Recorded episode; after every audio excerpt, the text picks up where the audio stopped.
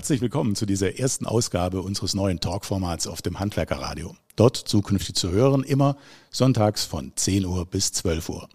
Und wir sind heute zu zweit. Das Gespräch mit unserem heutigen Gast führen Steffen Range, Chefredakteur der Deutschen Handwerkszeitung und ich gemeinsam. Hallo, Herr Range.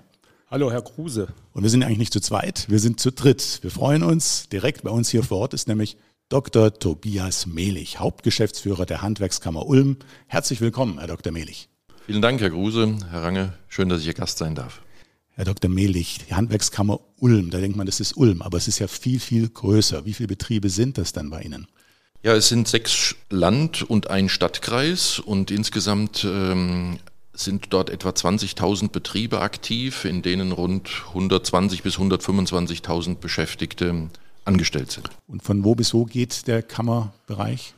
Ja, das ist ein großer, weit gezogener Kammerbereich, äh, der von oben rechts nach unten links rund 350 Kilometer umfasst, entlang der bayerischen Grenze, äh, von grob gesagt Jaxzell, Ellwangen im Norden bis Überlingen äh, an Bodensee und dazwischen so wunderbare Regionen wie Heidenheim, Ostalb, Ravensburg, Biberach, Friedrichshafen natürlich und ähm, von daher äh, kann ich mich nicht beklagen über wunderbare Vielfalt und absolute Schönheit in meinem Gebiet. Eine Menge Betriebe, eine Menge Mitarbeiter. Wie geht es momentan dem Handwerk aktuell? Dem Handwerk geht es wahrscheinlich so ein Stück weit wie der Gesellschaft insgesamt. Objektiv würde man sagen, es geht uns gut. Ähm, denn äh, wir haben äh, viele Betriebe, die sowohl im aktuellen Auftragsbestand Gutes berichten, als auch im Hinblick auf die Geschäftserwartungen, wenn wir so betriebswirtschaftlich kalte Zahlen anschauen. Aber auf der anderen Seite haben wir natürlich auch das subjektive Empfinden und ähm, das trübt die Stimmung ein wenig ein, weil wir nicht so richtig wissen, was da vorne kommt.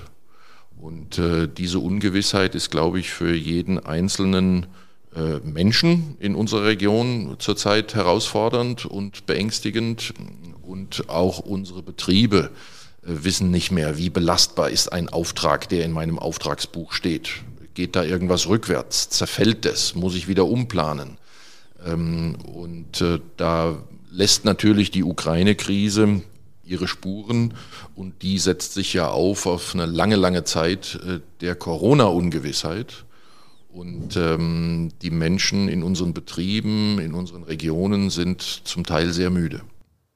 Wie wirkt sich dieser Krieg auf die Betriebe aus? Sie haben es angesprochen, Verunsicherung ist eine Folge. Welche Folgen haben wir noch? Ja, Verunsicherung ist eine nicht zu unterschätzende Folge. Ungewissheit belastet unsere Mitarbeiterinnen und Mitarbeiter und damit auch die letztlich die Produktionskraft in unseren Betrieben. Wir spüren das an Krankheitsquoten. Äh, in der Corona-Zeit waren viele Mitarbeiterinnen und Mitarbeiter manchmal positiv und infiziert, aber sie haben sich nicht krank gefühlt. Sie waren nicht arbeitsunfähig. Und wir stellen in manchen Betrieben fest, dass das jetzt manchmal kommt. Das heißt, auch Infektion ohne Symptome ist plötzlich Arbeitsunfähigkeit. Das heißt, das subjektive Gefühl des Einzelnen ist viel angeschlagener. Ähm, so spüren wir es natürlich. Und was steigende Krankheitsquoten in unseren Betrieben äh, zu sagen hat, das äh, brauche ich nicht näher ausführen. Das ist eine Auswirkung. Aber natürlich haben wir auch äh, gelernt, dass das alte Sprichwort, wenn in China ein Sack Zement umfällt oder ein Radl umfällt, dass uns das hier nicht zu interessieren hat, nicht mehr gilt. Und wir lernen in dieser Krise, dass viele alte, scheinbar unumstößliche Regeln eben nicht mehr gelten. Und diese gilt auch nicht mehr. Es ist schon interessant für uns, wenn in China ein Radl umfällt. Es ist schon interessant, wenn in Ukraine ein Stahlwerk bombardiert und nicht mehr lieferfähig ist. Es ist schon interessant, wenn keine Langlaufskier mehr aus der Ukraine kommen. Und es ist natürlich interessant, ähm, wenn in China auch äh, Corona-bedingt äh, Lieferketten nicht in Gang gesetzt werden können. All das kommt bei unseren äh, Handwerksbetrieben an. Und äh, so seltsam es klingt, wenn das Radl in China umfällt, kann der Handwerker auf der Schwäbischen Alb nicht mehr produzieren oder den Kundenauftrag abarbeiten. Hat Ihre Kammer bereits Geflüchtete aus der Ukraine an Betriebe vermitteln können? Ja, das ist das Schöne an meiner Aufgabe. Wir erleben natürlich vogelwilde Zeiten, aber schon ähnlich wie in der Syrien-Krise äh, macht es Freude, im Handwerk zu arbeiten, weil da Betriebe sind, die, den, die das Herz am richtigen Fleck haben und dies gewohnt sind anzupacken und nicht zu quaken, sondern Probleme und Themen zu lösen. Und das tun die jetzt. Genauso wie sie es damals auch in der Syrien-Krise übrigens getan haben. Äh, ich darf nicht ohne, ohne wenig Stolz sagen, dass äh, in unserer Kammer äh, die meisten Auszubildenden mit Fluchthintergrund ausgebildet wurden. Das zeigt, wie stark das Engagement war, in der Syrien-Krise der Handwerksbetriebe dort reinzugehen, zu helfen, Integration durch Arbeit oder durch Ausbildung zu leisten. Und das Gleiche zeichnet sich jetzt auch ab, natürlich unter den Besonderheiten der Ukraine-Krise. Wir haben andere Menschen, die da sind, haben eine andere Rechtssituation, ähm, aber unsere Betriebe helfen mit ihren Produkten, sie helfen mit Spenden, mit, mit Geldspenden, mit Sachspenden. Äh, ich kenne Betriebe, die haben ihre Werkstätten, wo Auszubildende gelernt haben, umgebaut in ähm, Räumlichkeiten, wo gewohnt werden kann. Ähm, das ist großartig und ich bin äh, sehr optimistisch, dass denen noch viel einfallen wird, weil leider muss die Einschätzung sein, dass es sich nicht um drei oder vier Wochen handelt, sondern wir werden, ähnlich wie bei Corona, wahrscheinlich einen guten Atem brauchen, äh, einander beizustehen und zu helfen. Sie haben gerade den Sack Zement angesprochen, der in China umfällt. Auf unseren Baustellen geht es gerade recht turbulent zu. Material ist oft nicht zu bekommen oder wahnsinnig teuer. Auf einigen Baustellen stocken die Bauvorhaben. Wie bewerten Sie die Lage am Bau momentan? Ja, wir müssen den Bau ganz genau im Blick haben, äh, denn äh, ich sage es mal ein bisschen platt, der Bau ist in Deutschland so wichtig und systemrelevant wie die Automobilindustrie in Baden-Württemberg. Äh, da hängt unglaublich viel dran. Äh, und dieser Bau ist äh, vernetzt und verquickt mit vielen Unannehmlichkeiten in der Welt, die sich momentan gerade alle zu realisieren scheinen. Und deswegen ist der Bau anfällig. Es ist unglaublich viel Kraft noch in unserer Gesellschaft, in unseren Unternehmen, aber auch in, in der privaten Nachfrage. Das heißt, wir spüren es nicht durch sich reduzierende Aufträge oder auch durch Auftragserwartungen der Betriebe. Aber wir spüren es natürlich schon, dass äh, unsere Betriebe den Kunden andere Preise vermitteln müssen, manchmal auch keinen Preis vermitteln können weil tagesaktuell berechnet wird.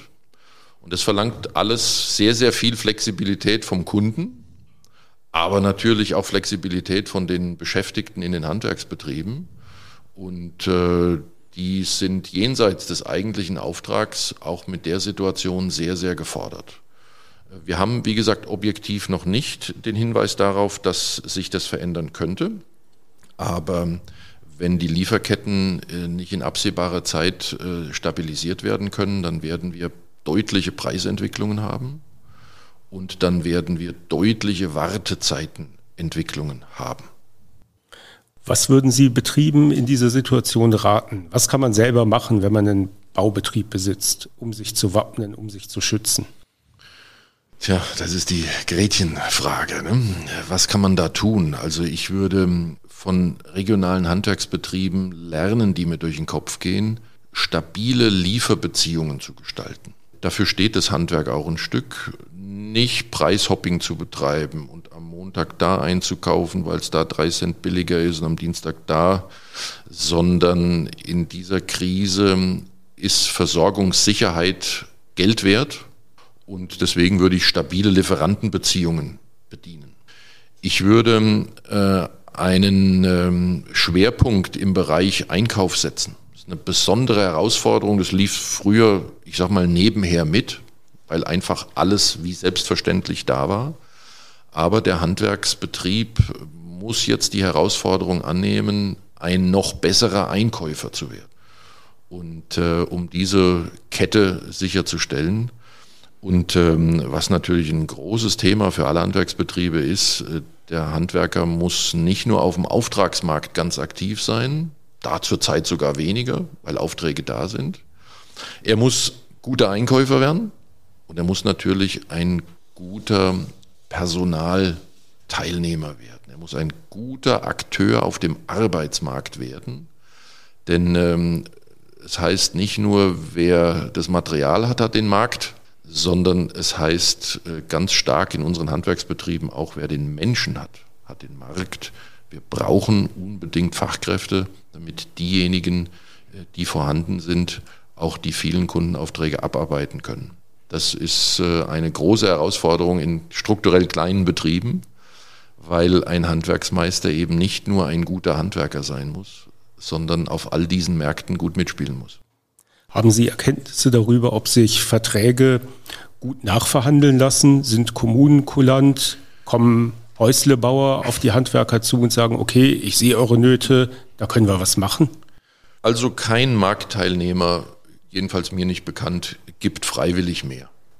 Sondern da müssen wir an dieser Stelle, ist gerade eine große Herausforderung, Acht geben, dass nicht jegliches Risiko mit dem Handwerksbetrieb nach Hause geht. Wir verwenden sehr viel Zeit darauf, äh, insbesondere die öffentlichen Auftraggeber davon zu überzeugen, dass äh, in der Situation es klug ist, Preisgleitklauseln zu vereinbaren mit äh, ihren handwerklichen Vertragspartnern. Wir sind sehr froh darüber, dass wir das auf Bundesebene erreichen konnten. Der Bund hat für seine Aufträge diese Möglichkeit jetzt eröffnet und damit die Möglichkeit eröffnet, das Risiko zum Teil explodierender Preise nicht allein beim Handwerksbetrieb und seinen Beschäftigten zu lassen, sondern auch ein Stück weit dem Auftraggeber äh, zu übergeben. Das ist ein gutes Zeichen. Wir als Handwerkskammer Ulm arbeiten aktuell daran, dass diese Handhabe und diese Idee auch ins Land hineinkommt, äh, mit unserem baden-württembergischen Handwerkstag zusammen. Äh, und wir arbeiten auch daran, dass, der, dass die kommunalen Auftraggeber äh, ähnliche Gedanken haben und in ihre kommunalen öffentlichen Vergaben derartige Preisgleitklauseln eben auch einziehen. Ich glaube, sie haben ein Interesse daran, weil ähm, die Gefahr besteht darin, dass diese überbordenden Energiepreise, überbordende Materialpreise tatsächlich gesunde Betriebe anstecken, infizieren und auch kaputt machen kann. Und daran kann eine Kommune kein Interesse haben. Nicht nur wegen der Arbeitsplätze, die dahinter stehen, sondern auch wegen der Versorgung der Bevölkerung, die diese Handwerksbetriebe ja leisten jeden Tag. Sie sprechen gerade mit den explodierenden Energiepreisen ein anderes großes Problem an, das viele Handwerksbetriebe plagt. Welche Gewerke sind besonders betroffen von der Entwicklung der Energiepreise? Naja, äh, derjenige, der Produkte und Dienstleistungen am Kunden erbringt, sie gewohnt ist, schnell zu erbringen, äh, zielgerichtet und ganz individuell zu erbringen, der braucht immer Energie. Nicht nur Energie von Menschen, das ist im Handwerk ähm, natürlich ein ganz wesentlicher Punkt, sondern auch Energie ähm, von den Märkten. Wir haben eine große Abhängigkeit im Bereich der Lebensmittel, des Lebensmittelhandwerks. Äh, Metzger, denken Sie an Kühlungen beispielsweise, äh, Konditoren, äh, die brauchen Kühlung und Wärme fürs Backen und fürs Kühlen. Da ist eine große Abhängigkeit, aber durchaus auch ähm, Betriebe, an die Sie nicht auf den ersten Punkt nennen. Die Brauer ist eine sehr, sehr energieintensive Angelegenheit. Da kommt auch noch das Thema Gerste hinein und Rohstoffpreise, die aufs Produkt dann drücken, nicht nur die Energie. Aber wir haben auch metallverarbeitende Betriebe, wo viel, viel Energie im Einsatz ist. Und ähm, deswegen beachten wir dieses Thema sehr mit großer Sorge. Wir haben einige Zeit daran gearbeitet, ähm, die EEG-Umlage zu korrigieren, weil das in unseren Augen künstlich gemachte Preisverteuerung war, die besonders den kleinen mittelständischen Betrieben des Handwerks äh, einen großen Kostendruck äh, aufgesetzt hat. Äh, wir sind froh, dass wir bei der Politik jetzt durchdringen konnten, aber der Effekt kommt in eine Zeit, wo diese Entlastung durch Wegfall der EEG-Umlage ähm, quasi kaum spürbar ist, weil der Marktpreis diese Preise überholt. Also wir brauchen Versorgungssicherheit, wir brauchen eine Politik, die den Preis unbedingt äh, im Blick hat, weil wir ansonsten nicht nur in der Produktion in unserem Land Schwierigkeiten kriegen, sondern auch im verarbeitenden Gewerbe. Es wird ja immer wieder nach dem Gesetzgeber gerufen, um Krisen zu bewältigen, Unternehmen, die in Schieflage geraten sind, zu unterstützen, Härten abzufedern. Glauben Sie nicht, dass der Staat sich damit übernimmt? Oder anders gesagt, haben Sie nicht die Sorge, dass sich Bürger und Betriebe vielleicht daran gewöhnen, dass ihnen der Staat das Risiko schon abnimmt? Doch, die Sorge muss man haben. Ähm, insbesondere, wenn man auch die Entwicklung in der Politik unabhängig jetzt von Ukraine-Krieg und den dortigen Aufgabenstellungen zuvor anschaut. Wir ähm, haben einen Staat oder eine Gemeinschaft, die glaubt oder auch den Eindruck erweckt hat, sie könnten mit Geld unsere Probleme lösen. Sie könnten auch die Verantwortung von einzelnen Marktteilnehmern reduzieren. Wir halten das nicht für äh, den richtigen Ansatz. Wir glauben daran, dass es richtig ist, äh, auch Verantwortung dem Einzelnen zuzutrauen. Das hat auch was mit Freiheit zu tun, mit unternehmerischer Freiheit, nämlich auch aktiv zu sein.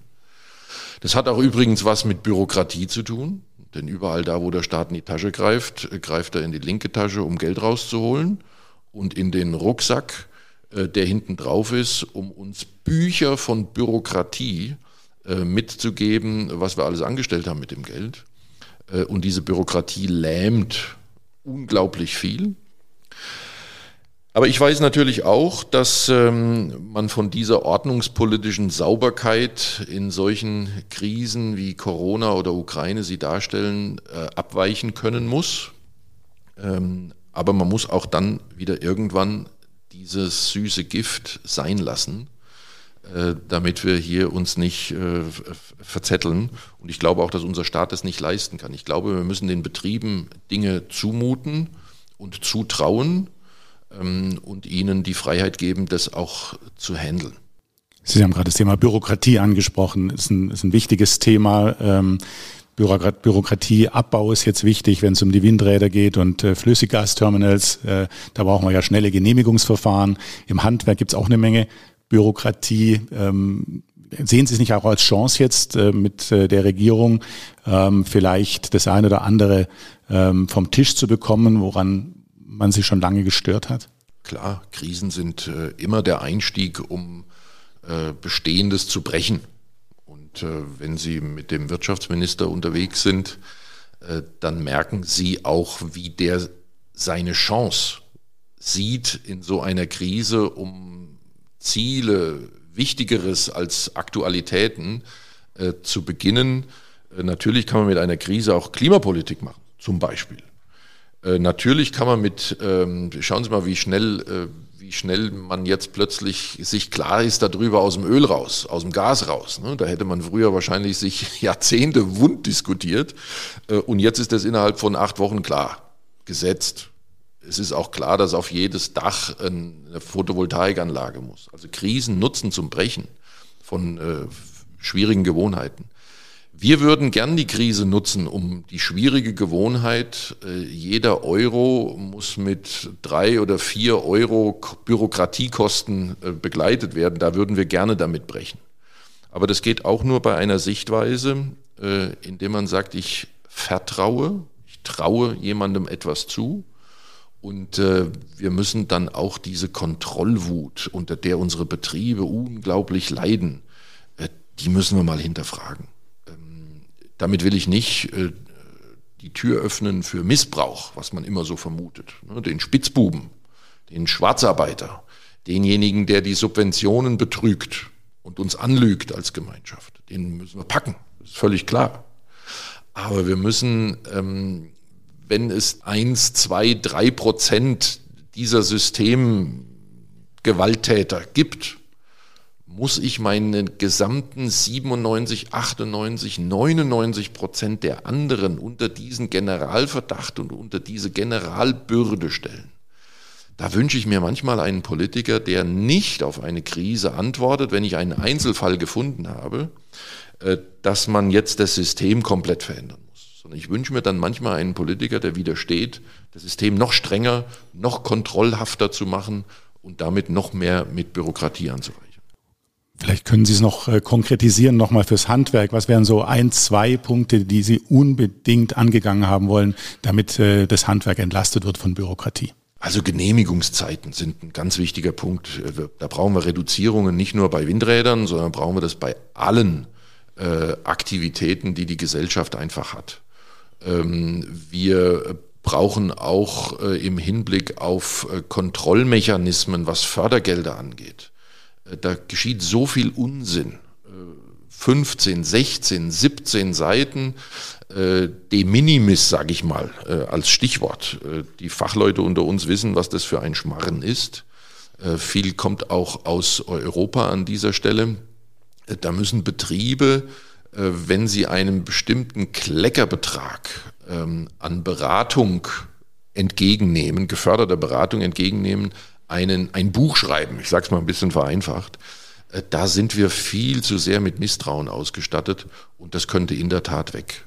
Äh, auch das Thema Netzentgelte ähm, oder auch Netzbetreiberkosten, wenn Sie heute eine PV-Anlage rein äh, auf, auf Ihr Dach drauf bauen, dann haben mir Betriebe berichtet, dann ist gegenüber dem Zustand von vor zehn Jahren die Bürokratie verdreifacht, also auch die Bürokratiezeiten.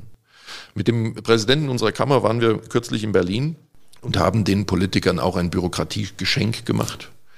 Äh, dort ging es um einen Auftrag äh, im Wert von etwa 10.000 Euro an einer Schule, an einer Küche in einer Schule. 10.000 Auftragswert. Und wir haben uns den Spaß gemacht, mal auseinanderzurechnen, wie viele Stunden arbeiten wir handwerklich an diesem Auftrag und wie viele Stunden arbeiten wir indirekt, bürokratisch, dokumentarisch an diesen ähm, Aufträgen und sie kommen auf 50-50. Und das kann nicht sein auf Dauer, damit würden wir nicht überlebensfähig sein. Da muss dann der Gas- und Wasserinstallateur aufschreiben, wie war das Wetter draußen, als er in, ein, in einem Bau drinnen einen Wasserhahn montiert hat, zum Beispiel. Dann schreibt er dann auf 15 Grad und es war sonnig. Wer um Gottes Willen braucht diesen Schmarren noch? Und wir machen die Stimmung der Menschen kaputt mit sowas. Wir machen die Gestaltungskraft äh, von unseren, ähm, von unseren Unternehmen kaputt. Und ähm, bei vielen Einzelthemen wissen wir nicht, was irgendjemand überhaupt damit tut. Ich habe kürzlich bei einer Podiumsdiskussion zugehört, da hat der Referent gesagt, Gesellen sind wie Diamanten wertvoll heutzutage für die Betriebe. Wir haben es mehrfach schon angesprochen, es fehlt überall an allen Ecken und Enden an Azubis und auch an Gesellen. Und dieser Mangel an Fachkräften macht natürlich vielen Betrieben große Sorgen. Was können Sie als Handwerkskammer tun, um die Betriebe zu unterstützen, Nachwuchs oder Fachkräfte zu finden? Ja, wer die Menschen hat, hat den Markt. Das ist ganz einfach. Wer genügend Fachkräfte hat, zufriedene qualifizierte Fachkräfte, der kann den Kundenauftrag bearbeiten, der andere nicht. Der hat nämlich Wartezeiten, dann wird er irgendwann vom Markt abgehängt. Wir in unserer Handwerkskammer, wir haben vor äh, etwa sieben Jahren ein Zentrum gegründet, äh, was die Betriebe genau bei diesem Punkt unterstützt und es setzt natürlich im Wesentlichen bei der Ausbildung an. Wir wollen die freie Stelle im Betrieb besetzen. Wir wollen nicht nur die Gesellschaft sensibilisieren, dass Fachkräfte ein Thema sind, sondern wir wollen als Kammer ganz konkret eine freie Stelle besetzen. Daran arbeiten wir.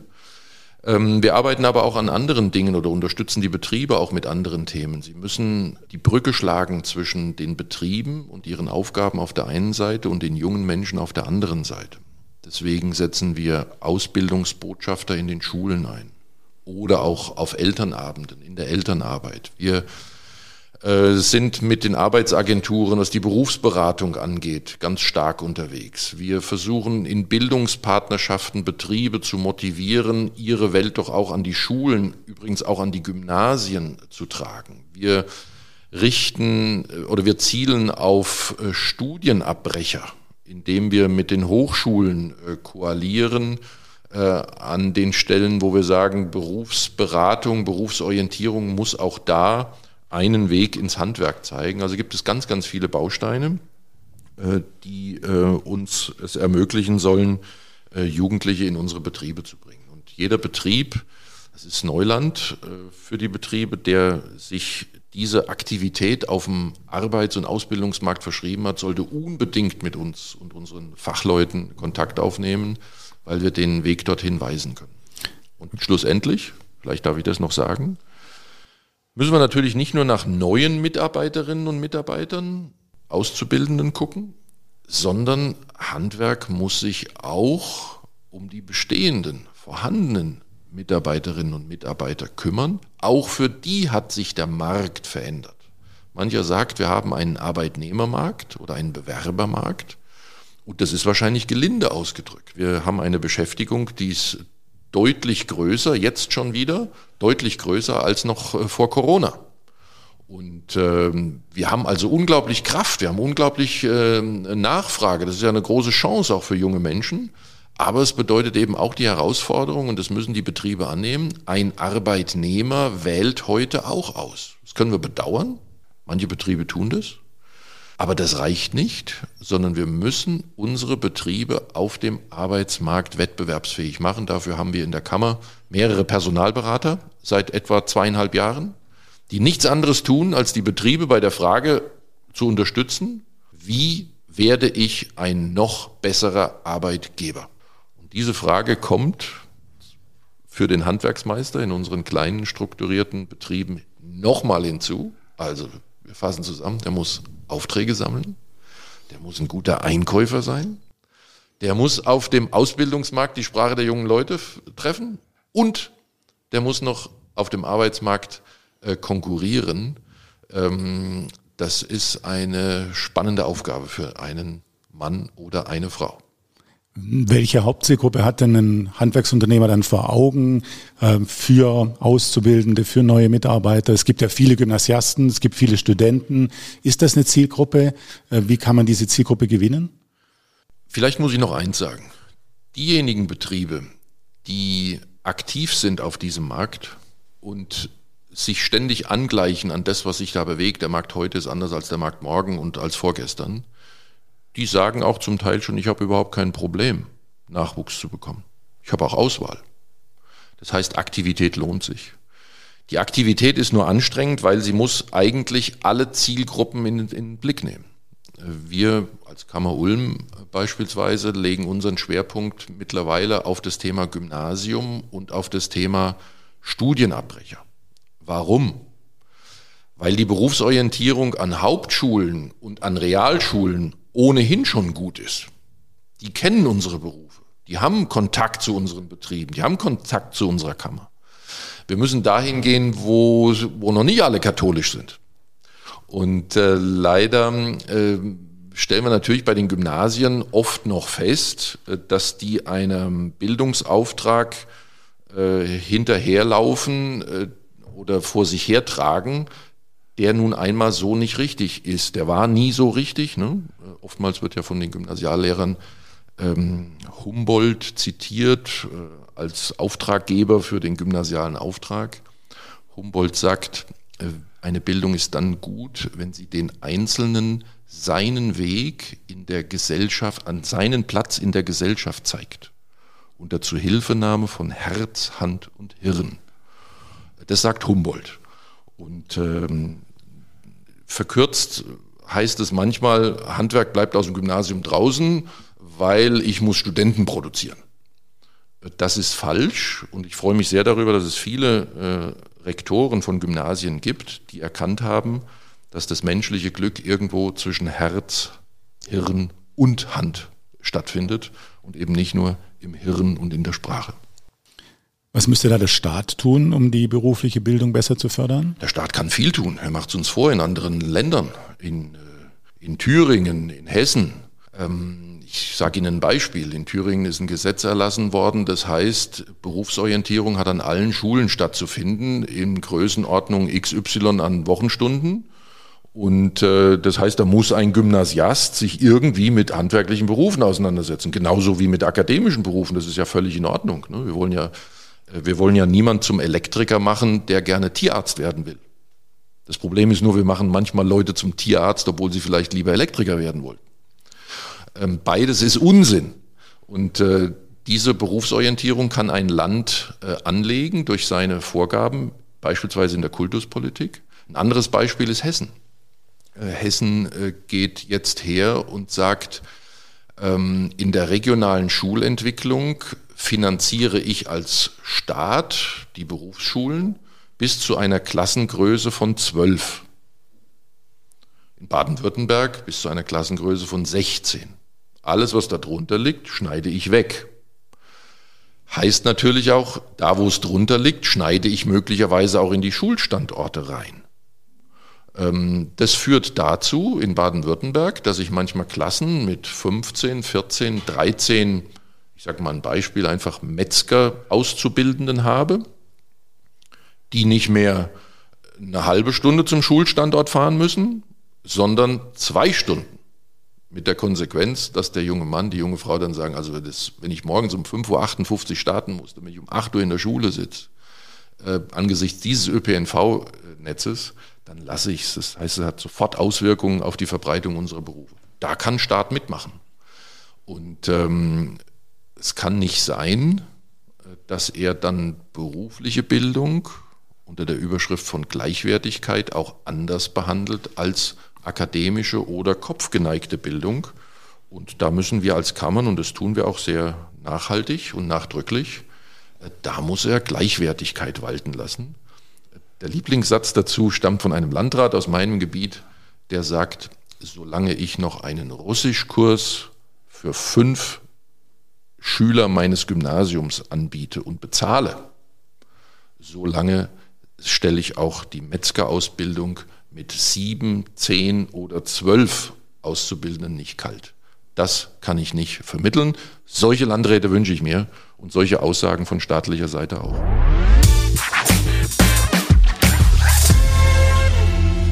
Vielen Dank bis hierher erstmal, Herr Dr. Mehlich. Äh, jetzt haben wir über eine ganze Reihe von Themen gesprochen, die Sie ja als Hauptgeschäftsführer der Handwerkskammer beschäftigen. Jetzt wäre es äh, ganz schön, wenn wir Sie auch noch ein bisschen als Privatmensch äh, kennenlernen. Ähm, aber wir bleiben mal beim Beruflichen. Sie sind ja gelernter Jurist und da ist natürlich die Frage, wie nah ist Ihnen das Handwerk? Sind Sie selber handwerklich auch zugange in dem Sinne oder haben Sie Erfahrungen damit persönlich?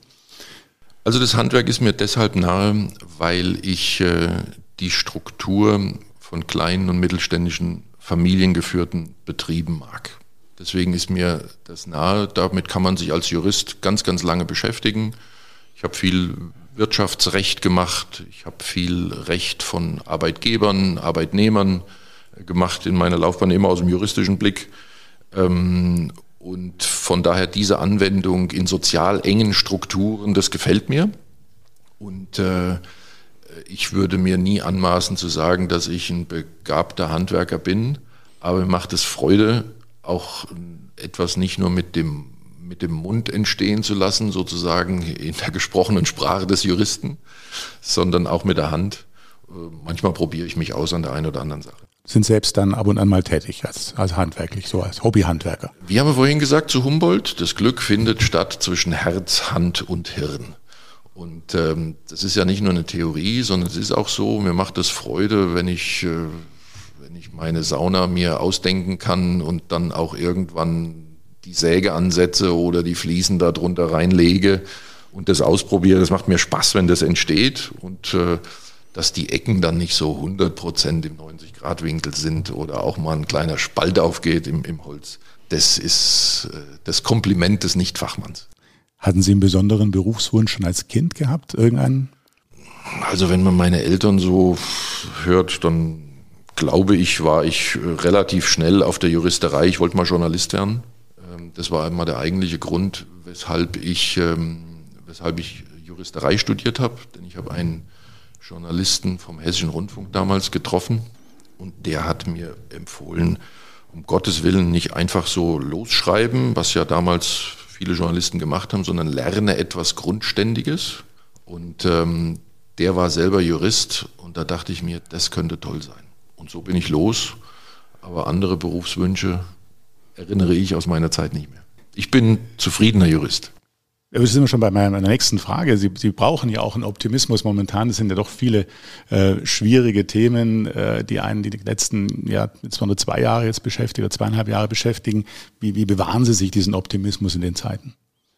Ja, also die Zeiten machen äh, Druck auf Optimisten. Das ist wohl so. Aber ähm, man muss auch äh, manchmal einfach Dinge wegblenden. Äh, ich blende manchmal Dinge weg, das gebe ich zu. Ich rate meinen Kindern ähm, nicht so viele Bildernachrichten zu gucken im Ukraine-Krieg zum Beispiel. Ähm, ich äh, versuche auch, wenn man, wenn man Kinder erzieht, äh, den, ich, ich handle nach der Überzeugung, alles Ding hat etwas Positives. Aber ich stelle auch fest, dass in diesen Zeiten ich mich manchmal zu dieser Sichtweise zwingen muss. Ähm, wenn man es tut, dann gelingt es oft. Auch ein Krieg hat etwas Positives, wenn ein Europa dann zusammengeeint ist und stärker da rausgeht. Auch eine Krise hat was Gutes, wenn wir ein bisschen Bürokratie wegschlagen können. Äh, so bin ich drauf äh, und so versuche ich mich zu motivieren. Und natürlich äh, wenn man Dinge wegstellt, muss man auch mal anderes tun äh, und äh, komplett andere Themen für sich suchen. Haben Sie dann Hobby als Ausgleich nach so langen Bürotagen? Also das eine ist das Ausblenden, das andere ist, Sie haben unheimlich viele Aufgaben, viele Funktionen. Ähm, Sie haben ja doch ein bisschen auch noch Berührungspunkt zu der, ich sage mal, Presse oder zu der Medienlandschaft. Sie sind ja auch im Programmbeirat äh, von Radio 7 oder Vorsitzender des Programmbeirats beim Fernsehsender Regio TV Schwaben und haben da einige Aufgaben, sind auch im, im, im Mitglied im Verwaltungsausschuss des Fußballclubs äh, SSV Ulm 1846. Also Sie haben eine ganze Reihe von Aufgaben noch, noch daneben. Das muss man ja alles bewältigen. Ja, das muss man bewältigen. Äh, aber es ist vor allen Dingen die Möglichkeit, äh, viele verschiedene Themen zu haben und dann vielleicht auch mal sich eines von den vielen, die man betreibt, rauszusuchen, wo es ein bisschen besser läuft. Ähm, und ich bin interessiert an vielen Themen. Ich glaube auch, die Dinge hängen miteinander zusammen. Und wenn es dann auf dem einen Feld nicht so schön läuft, wie jetzt beim SSV Ulm zum Beispiel, Aufstieg nicht geschafft, äh, um Haaresbreite. Aber ähm, jetzt erfreue ich mich eben an einem anderen. Das ist der Vorteil, wenn man mehrere Themen im Leben hat.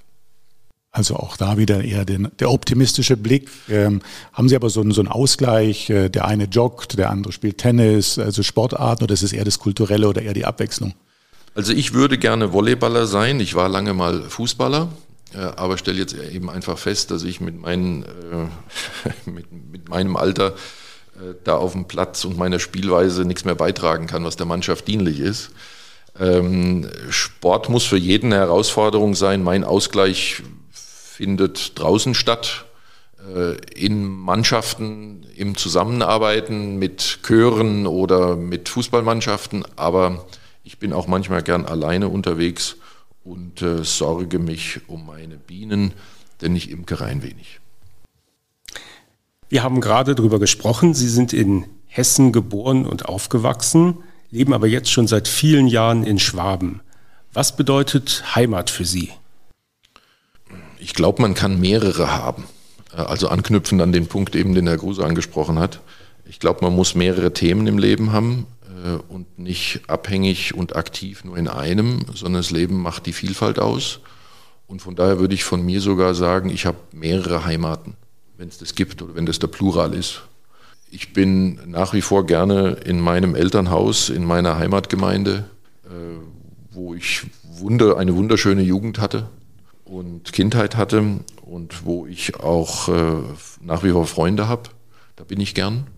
Ich bin aber genauso gern mit meiner Familie in Ulm oder auch im Allgäu, wo wir uns ausgerichtet haben, wo wir uns eingerichtet haben. Äh, und von daher sind beides für mich Heimaten mit ganz unterschiedlichen Menschen drumherum.